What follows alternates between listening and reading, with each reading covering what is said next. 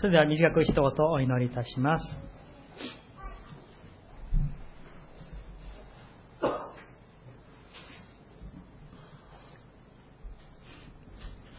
私の時はまだ来ていません。しかし、あなた方の時はいつでも来ているのです。天の地の神様、この朝も愛する兄弟姉妹たちが主の見舞いに集まりました。どうか主よ、我らの体は弱くなっていても、心は燃えて、魂はますます主に引き上げられて、このところに臨みました。どうか主よ、我らのこの捧げる礼拝が本当に神の心にかなった、神に喜ばれる礼拝であることを信じ感謝いたします。どうかしよう。神の御声に耳を傾けてお聞きいたします。主をどうぞお語りくださいますように。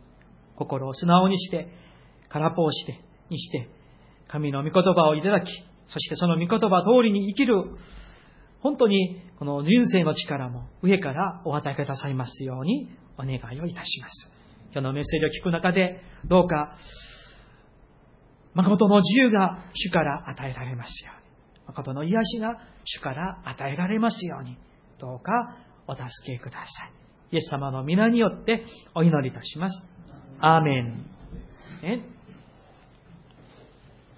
感謝します。先週は、えー、藪野純一先生をお迎えして、新年聖会が開かれました。えー、午前は、愛を熱く、午後は、キリストのものという題にしてですね、えメッセージを語っていただきましたけれども、皆さんいかがだったでしょうか？熱く愛を実践する一週間だったでしょうか？願わくは、いただいたその御言葉を、ね、心に留めて刻みつけて、そしてですね、その御言葉を実践していく我らでありたいと願います。えヨハネの国書の公開説教、あのもう20回目になって、第7章に入りました。さあ、今日はですね、えー、どんな時、そして何が起きたのかをね、あの、見ていきながら、神様の導きに従って歩む人生とはどんなものなのかね、共に考えていただきたい。その恵みをお受けしたいと願っております。さあ、一節とですね、二節をご覧ください。私がお読みしますね。その後、イエスはガリラヤを巡っておられた。イエス様はね、あの、イスラエルの北部のガリラヤに巡っておられて、あの、まあ、伝道したりですね、病気を癒したりですね、教えたりしておられたわけなんですよね。それは、ユダヤ人が、え、ユダヤ人たちがイエスを殺そうとしていたので、え、ユダヤを巡りたいとは思わなかったからである。ユダヤはイスラエルの南の方でエルサレムを中心としたそのあの地方ですね。ところが、その時はどんな時だったのか、2節を見ますと、さて、カリオの祭りといったユダヤ人の祝いが近づいていたとあります。ここに、カリオの祭りとありますね。カリオの祭り。まあ、普段のね、私たちのこの生活ではカリオ、カリオとかそういう言葉はね、えー、一般では、あの、使われないんですけれども、ここで、あの、イスラエルには、旧約の時代から、えー、まあ、大きく3つのお祝いの祭りがありました。皆さんご存知でしょうか ?3 つがあります。えー、まずね、あの、まあ、時間順に言いますと、杉越の祭りがあるんですね。杉越の祭り。それは、あまあ、旧約の時から言いますと、えー、モーセとイスラエルの人々がエジプトから脱出した時に、ね、その羊の血を、えー、門中やあの針に塗りつけて、そして死の呪いから、ね、死の呪いが吸い越してみんな守られた。そして、新約に入りましては、イエス様が、誠の子羊として、十字架に死なれた。ね、そのことを記念する、お祝いする、その祭りが、えー、杉越の祭りで、イスラエルの最大の祭りなんです。それからその次に来る祭りは、五巡節の祭り、七種の祭りとかですね、その名称はいろいろありますけれども、それは、えー、まあ、主にですね、あの、新約の概念から言いますと、イエス様が蘇られた日を第一日として、数えて50日目になる日を記念する日を五巡節の日と言いました。それからここのね、カリオの祭りは何でしょう皆さん。ご存知ですか？カリオの祭り。それは、イスラエルの人々が、さっき申しました、エジプトから脱出して、40年近く、あの、エジプトと、今の、えー、シナイ半島とかですね、そこら辺のアラの、あの、さまよったわけなんですよね。その時にまとまったね、家があるわけじゃないですし、みんな転倒生活をしたわけなんですね。簡単に言ってね。えー、で、その荒野での生活と、そこでの神の恵みを覚えて記念してお祝いするその祭り。水越の祭り、五巡節の祭り、カリオの祭りが三代の祭りです。そして、この祭りの日には、旧約の立法にもありますけれども、イスラエルのですね、まあ、特に男性は、もう必ずエルサレムの神殿に登ってですね、その祭りを守らなきゃならない。だから、それはイスラエルの全国からだけではなく、あの、イスラエルの他の国にね、散らして住んでいる多くの人々がですね、イスラエルに、特にエルサレムにもみんなやってくるわけなんですよね。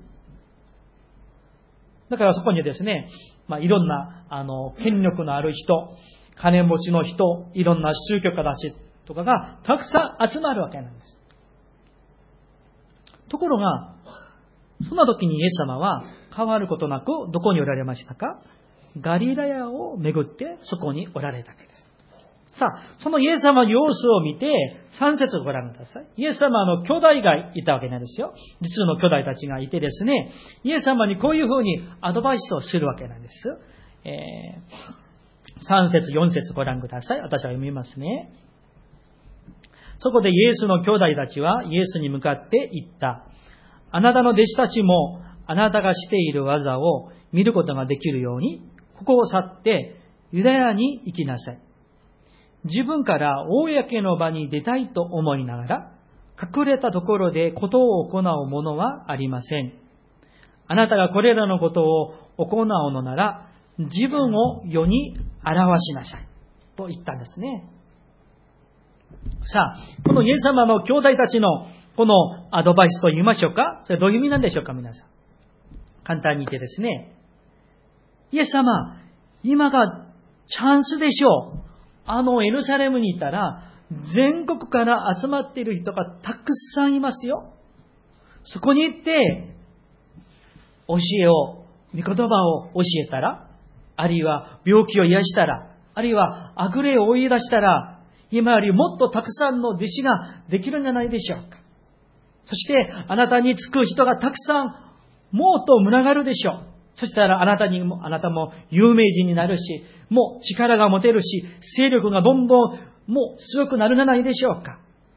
有名になるためには今がチャンスですよ。今、こんなガリアという田舎にいる場合じゃないですよ。早くエルサレムに行きなさい。という話なんです。確かにですね、まあ実際にその通りかもしれない。ね。とても理性的で現実的で、えー、とても賢いですね。えー、時をよくこう、あのー、見分けるというか、そういうね、お話のように聞こえるんですね。うん。確かにそうでしょう。あの、誰もね、本当に人が少ない田舎の方でですね、えー、一人に教えるよりは、ね、エルサレムに行ったら何万人もいるわけですから、そこにですね、あの、もう広場があれば、そこでね、あの、イエス様が御言葉を教えたら、たくさんのね、信者を得られる。また、弟子がたくさんね、十人弟子、他の弟子がたくさん作れるかもしれない。ところがどうでしょう、皆さん。この兄弟たちのアドバイスは、実は、ただの人間的な思いに過ぎないということであります。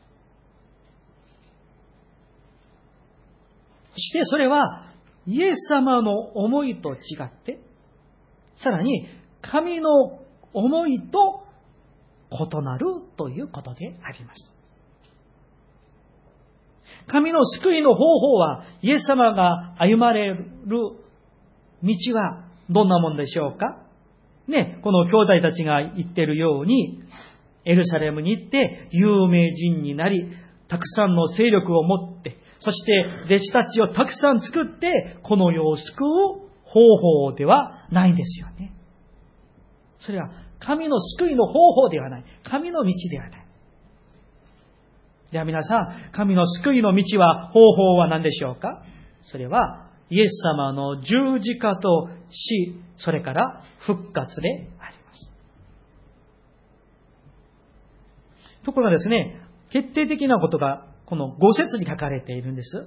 そのイエス様の兄弟たちもイエスを信じていなかったとあるんですね。残念ながら、イエス様の兄弟でありながらも、彼らはイエス様が救い主であることを信じていなかったんです。だから彼らは残念ながら神の救いの方法を知らない。十字架と死と復活を知らなかった。だから、イエス様の思い、心を読み取ることができなかった。現実についてはとても詳しく知っていてですね、常識を持って理性的に考えていたんですけれども、しかしそれは、主の道を心を知らない愚かな行いに過ぎませんでした。皆さんいかがでしょうか？このイエス様の兄弟たちの言った言葉とか行いから私たちに教えられる教訓があるとするならば、それは一言で言いますと、父なる神様の心、思いをよく読み取ることなんです。私たちの父なる神様の心を正しく、深く、よく読み取ることであります。そして、信仰の道はですね、皆さん、一生の間、父なる神様の心を、思いを、その道を、計画をよく知って、よく正しく読み取って、そしてその導きに従って歩むことではないでしょうか。皆さん、普段ですね、いろんな形で皆さん熱心にですね、働いて奉仕をしておられて、本当に感謝しておりますけれども、熱心に一生懸命に働くことよりもっと大事なことがありますよ。それは、神様が望まれる方法通りに働くことなんです。自分の方法ではなく、父なる神様の方法通りに働く、歩むことなんです。それは皆さん、父なる神様の道を、思いを、その通りに働くためには、どうしたらいいんでしょうか？二つをお話したいと思います。ね、その1は、父なる神様を心を尽くして、思いを尽くして、力を尽くして、何する？愛することであります。愛することです。皆さん、神様を心から愛すれば、神様の深い思いを、心を知ることができるし、読み取ることができるんじゃないでしょうか。まあ、あの、例えば、夫婦の間でもそうでしょう。愛すれば愛するほど、あるいは親子の関係もそうでしょう。人間関係もそうでしょう。愛すれば愛するほど、相手の心をよく読み取れる、知ることができるということなんですよね。同じなんです。私たちが神様を愛すれば愛するほど、神の思いを、神の道を、神の方法を読み取ることができる、知ることができるわけなんですよ。そして、もっと大事なことがあります。それは、神様はですね、ご自分の心や思いや、あるいは道、計画を、ご自分を愛する者に主は教えてくださるということであります。神様はですね、皆さん、神様を愛する者、神様についていきたいと願って歩む者に、神様は自分の思いをよくもう明らかに教えてくださるんですよ。その道を教えてくださるんですよ。将来のことを教えてくださるんです。誰に？主を心から愛する者に。神様が誰にでも教えてくれるわけではないんですよ、実は。普段、心を尽くして、思いを尽くして、主を愛する者に神様も教えたかどうかになる。普段から神のことをさしていただきたいと願う者に、何とかして神様に喜ばれる者になりたい者に、常にいつもですね、神の働きに関心を持ってどうしたらそれができるんだろうかと悩んだり、祈ったりする者に神様は喜んでご自分の道を、思いを明らかに教えてくださるんです。そして、こういう者たちと一緒に働くことを主は喜んでおられます。そういう思いませんか皆さん本当にそうなんです。だから、私たちがクリスチャンとして、神様からいただける最も大きな祝福、栄光は何でしょうか成功それではありません。金持ちになることそれではないんです。それは、神様がご自分の将来のことを、ご自分の思いを私たちにシェアしてくださる、教えてくださって、私たちと共に働くこと、それが我々人間が神様からいただける最高の祝福と光栄であります。そういうことを目指して歩んでいこうではありませんか。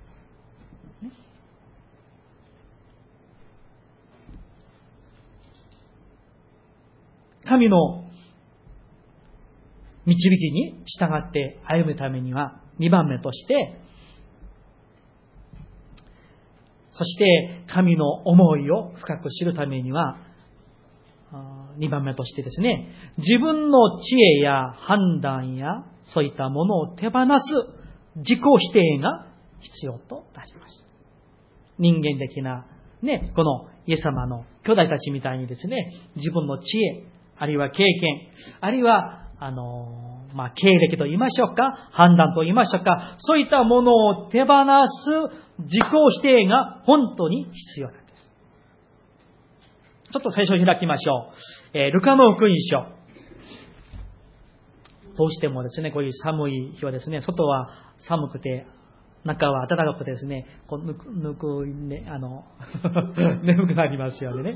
うん、ルカの福音書9章の23節あの、ご一緒にですね、みんな聖書をお持ちの方は開いていただきまして、一緒にですね、えー、読みたいと思います。ルカの福音書第9章23節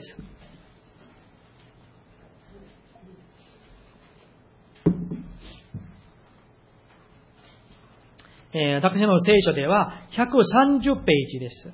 ルカの福音書第9章23節よろしいですか？声合わせて一緒に読みたいと思います。せーの。イエスは皆の者に言われた。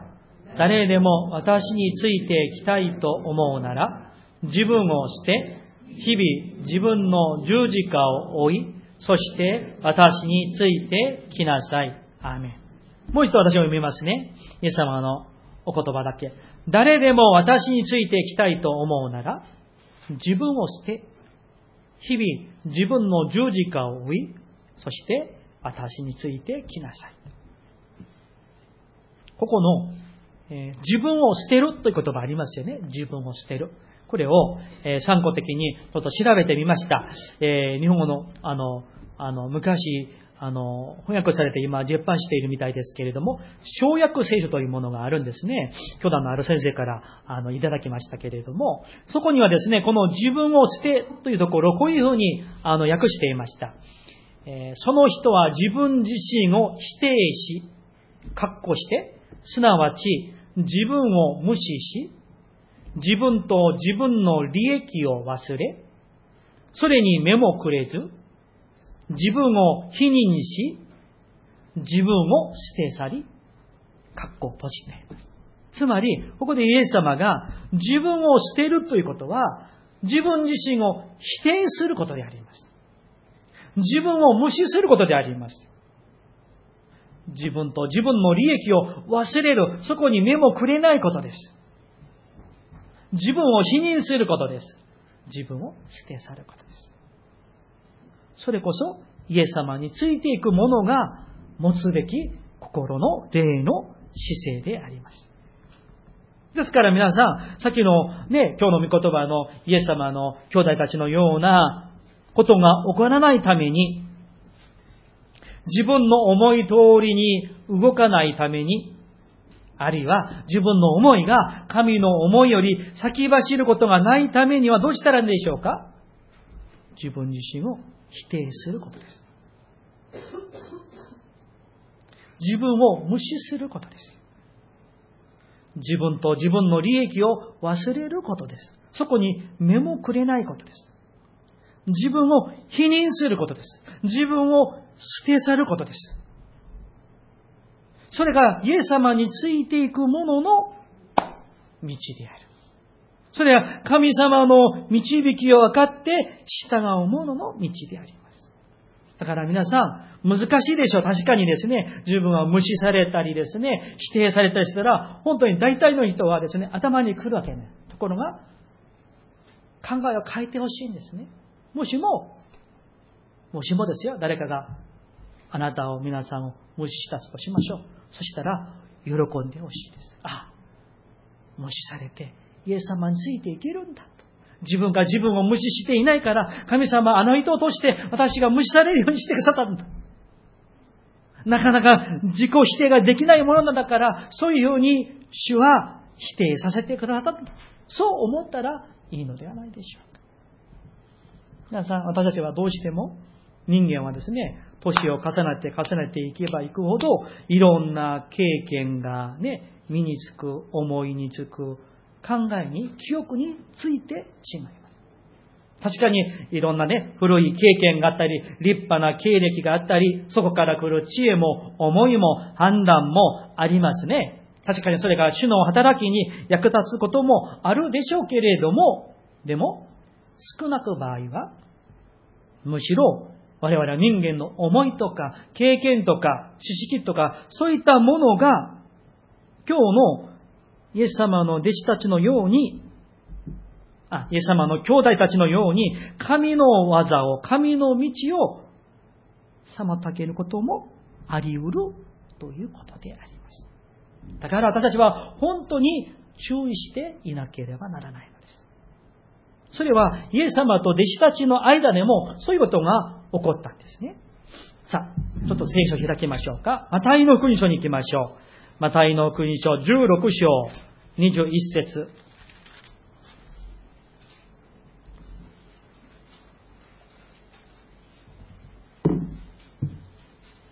マタイの国書の16章の21節です。えー、私の聖書では33ページです。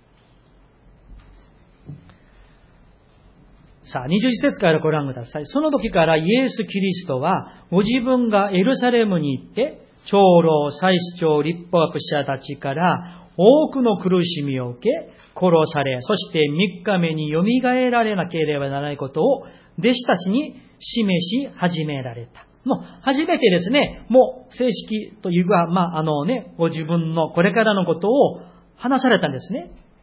そしたらその話を聞いていた弟子たちの中のペテロが何と言ったんでしょうか？皆さん、22節続いてご覧ください。するとペテロはイエスを引き寄せて、いざめ始めた。主よ、神の見恵みがありますように、そんなことがあなたに起こるはずはありません。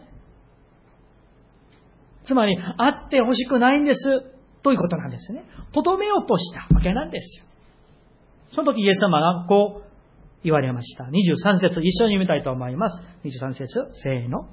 しかし、イエスは振り向いて、ペテロに言われた。下がれ、サタン。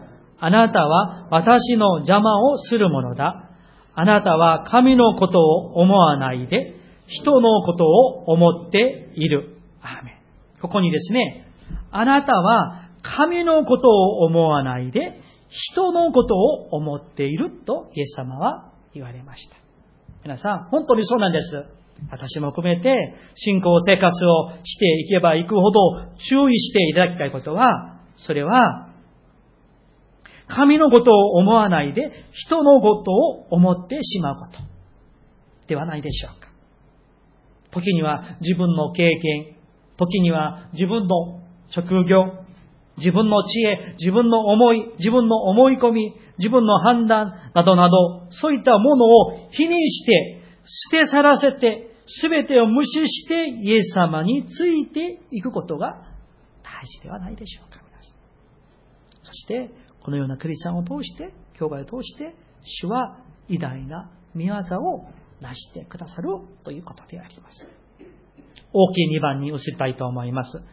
神の導きに従うにはどうしたらいいんでしょうか ?2 番目、神の時を待つことです。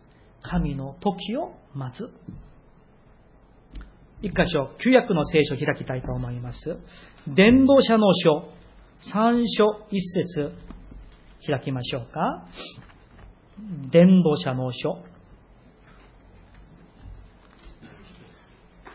三書一節。えー、私の聖書では1104ページです。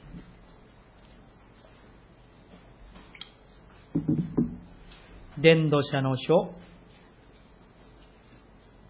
三書一節。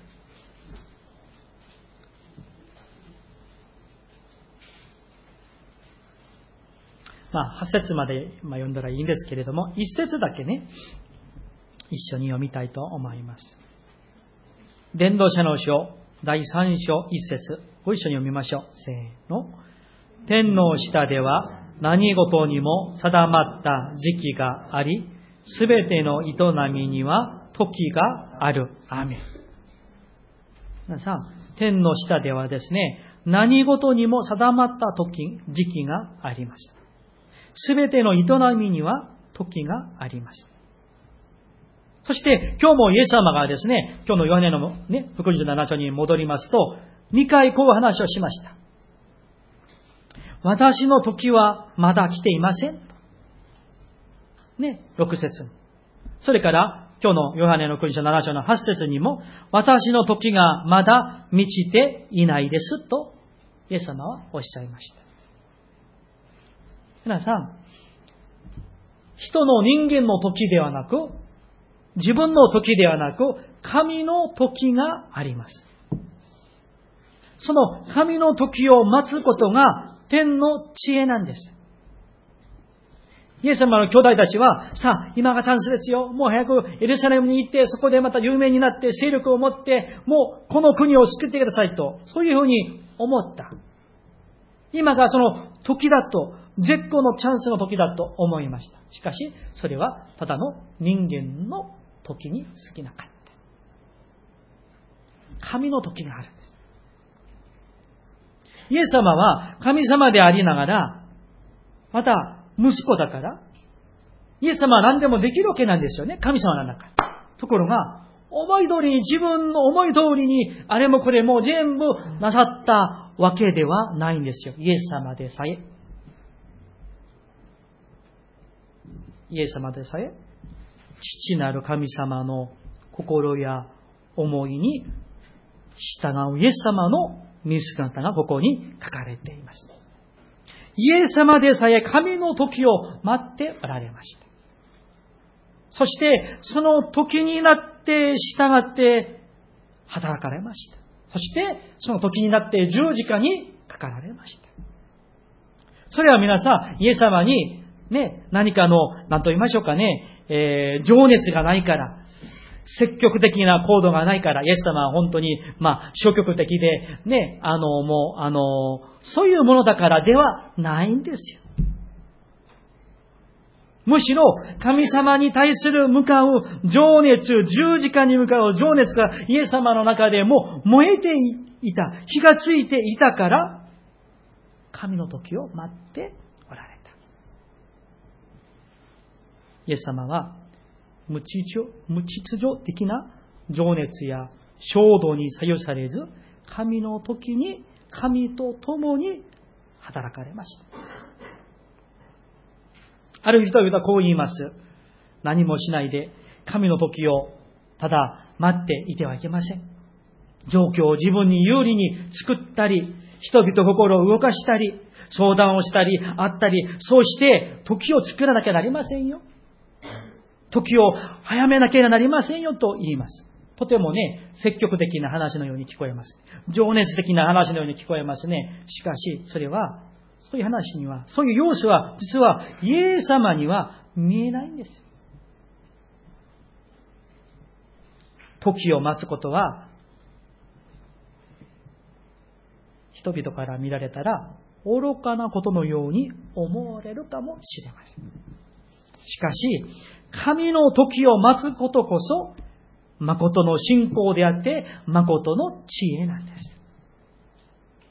むしろ皆さん、神の時が、本当のね、神の時がまだ来ていないのに、自分の、あの、衝動的に感情に任せて、無謀な行いをすることは、実は失敗への近道なんです。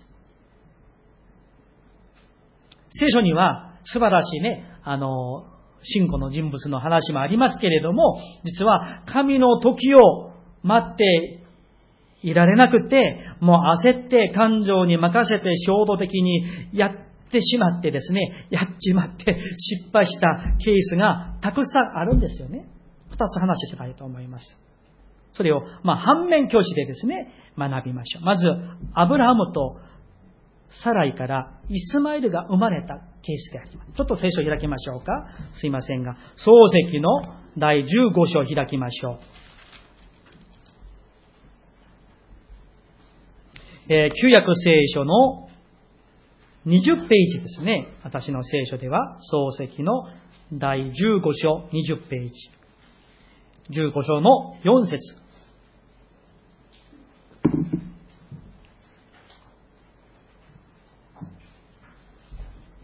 この時に、まだ、えー、夫、アブラーム、妻、サライの間に子供がいなかったんですよ。生まれてきてない時です。その時に神様は、アブラームこういうふうに約束の御言葉を語ってくださいました。4節ご覧ください。すると主の言葉が、主の言葉が彼に望み、こう仰せられた。そのものがあなたの後を継いではならない。ただ、あなた自身から生まれ出てくるものがあなたの後を継がなければならない。そして5節ご覧くださいね。そして彼を外に連れ出して仰せられた。さあ、天の、天を見上げなさい。星を数えることができるなら、それを数えなさい。さらに仰せられた。あなたの子孫はこのようになると。まだ子供が生まれてないんですよ。一人もいません。ね。その時にイエス様が、神様がアブラハムにね、空の星を見せて、これをだなと子孫がたくさん生まれるんですよ。あなたの体、あなたの身から生まれる子があなたの後継ぎになりますよとね、語られたんですね。皆さん、これはね、たったの約束、それ以上のものであって、神様がアブラハムと結んでくださった契約なんです。だから、神の時になれば、神様が必ず子供を生まれさせてくださることを信じるべきなんだ。神の時を待って、子供が生まれなくても。でもどうでしょうか、皆さん。アブラムとサラはどうしたんでしょうか。16章。だから、この神の約束のお言葉があって、そんなにたくさんまあ、年数は経ちましたけれども、まだまだ子供が生まれてなかった。それで16章の一節からご覧ください。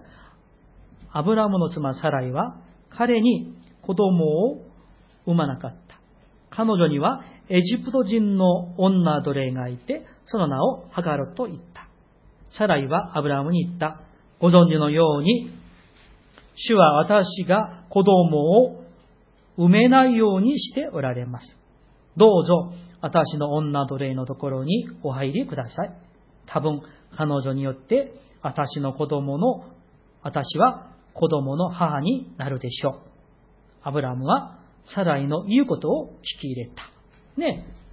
どうでしょうか皆さん。そして、イシュマエルが生まれてきたわけなんですよね。どうでしょう皆さん。アブラムとサライは何を待っていなかったんですか？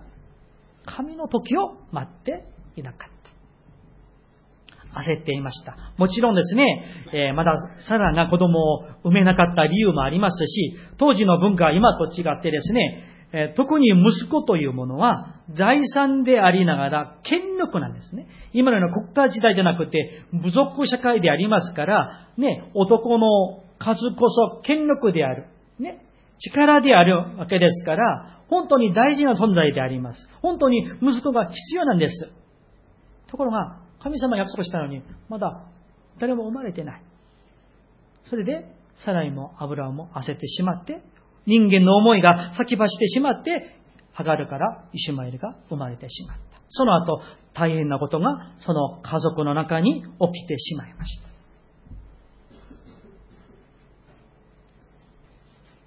我々が神の時を待っていられず、人間の思いが先走ってしまうとですね、本当に辛い目に遭わされるんですよ。モーセのケースもあるでしょう。モーセがですね、エジプトの王子でした。ところが、外に出てみたら、エジプト人がイスラエル人をもう苦しめて苦しめていった。そしてもう、怒ってですね、エジプト人を殺してしまいました。その時もモーセは自分が王子だから権力を持っている。もう自分の知恵を自分の力を過信したわけなんですよね。自己熱心や衝動がもたらした結果は、殺人と逃亡でありました。皆さん、新年1月28日、まだまだね、今年もいろんなことがあるでしょうけれども、何かを決定しなきゃならないことが終わりなんでしょうか。あるいは何かをしなくちゃならないという思いに迫っているんでしょうか？それで何か焦ってはいないんでしょうか？あるいは本当に実際に何かを決めなくちゃならないことがあるかもしれません。その時に静まって神の時を待っていてください。力ある神なるイエス様でさえ神の時を待って立ち止まられることがあったなら、私たちはなおさら神の時が来るまで備えをして十分に待たなければならないのではないでしょうか。でも、ただね、何もせずに、ぼーっとしてね、おとおとして待つわけではないんですよ。花婿を待つ花嫁のたちのように、明かりと油を備えて、学んで訓練を受けて準備をして神の時を待つことが大事であります。三つ目に移りましょう。神の導きに従うにはどうしたらいいんでしょうか？三番目。神の御心に従うことです。行動が必要です。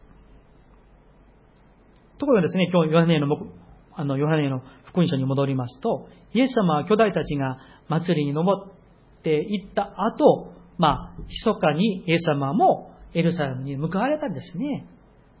それは実はイエス様もあの、新明記の16章の16節に、祭りの時にエルサレムに登るという立法を守られたということであります。ここにも重要な意味があります。イエス様は、神の時を待って、そして神様の方法で働くと同時に、神様に従うことで、神の立法を全うされました。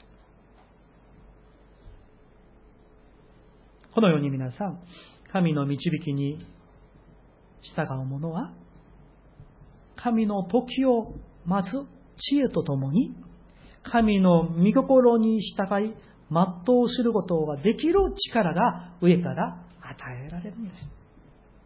皆さんですから、神の導きに従う人生とは、神様を心から愛するもの。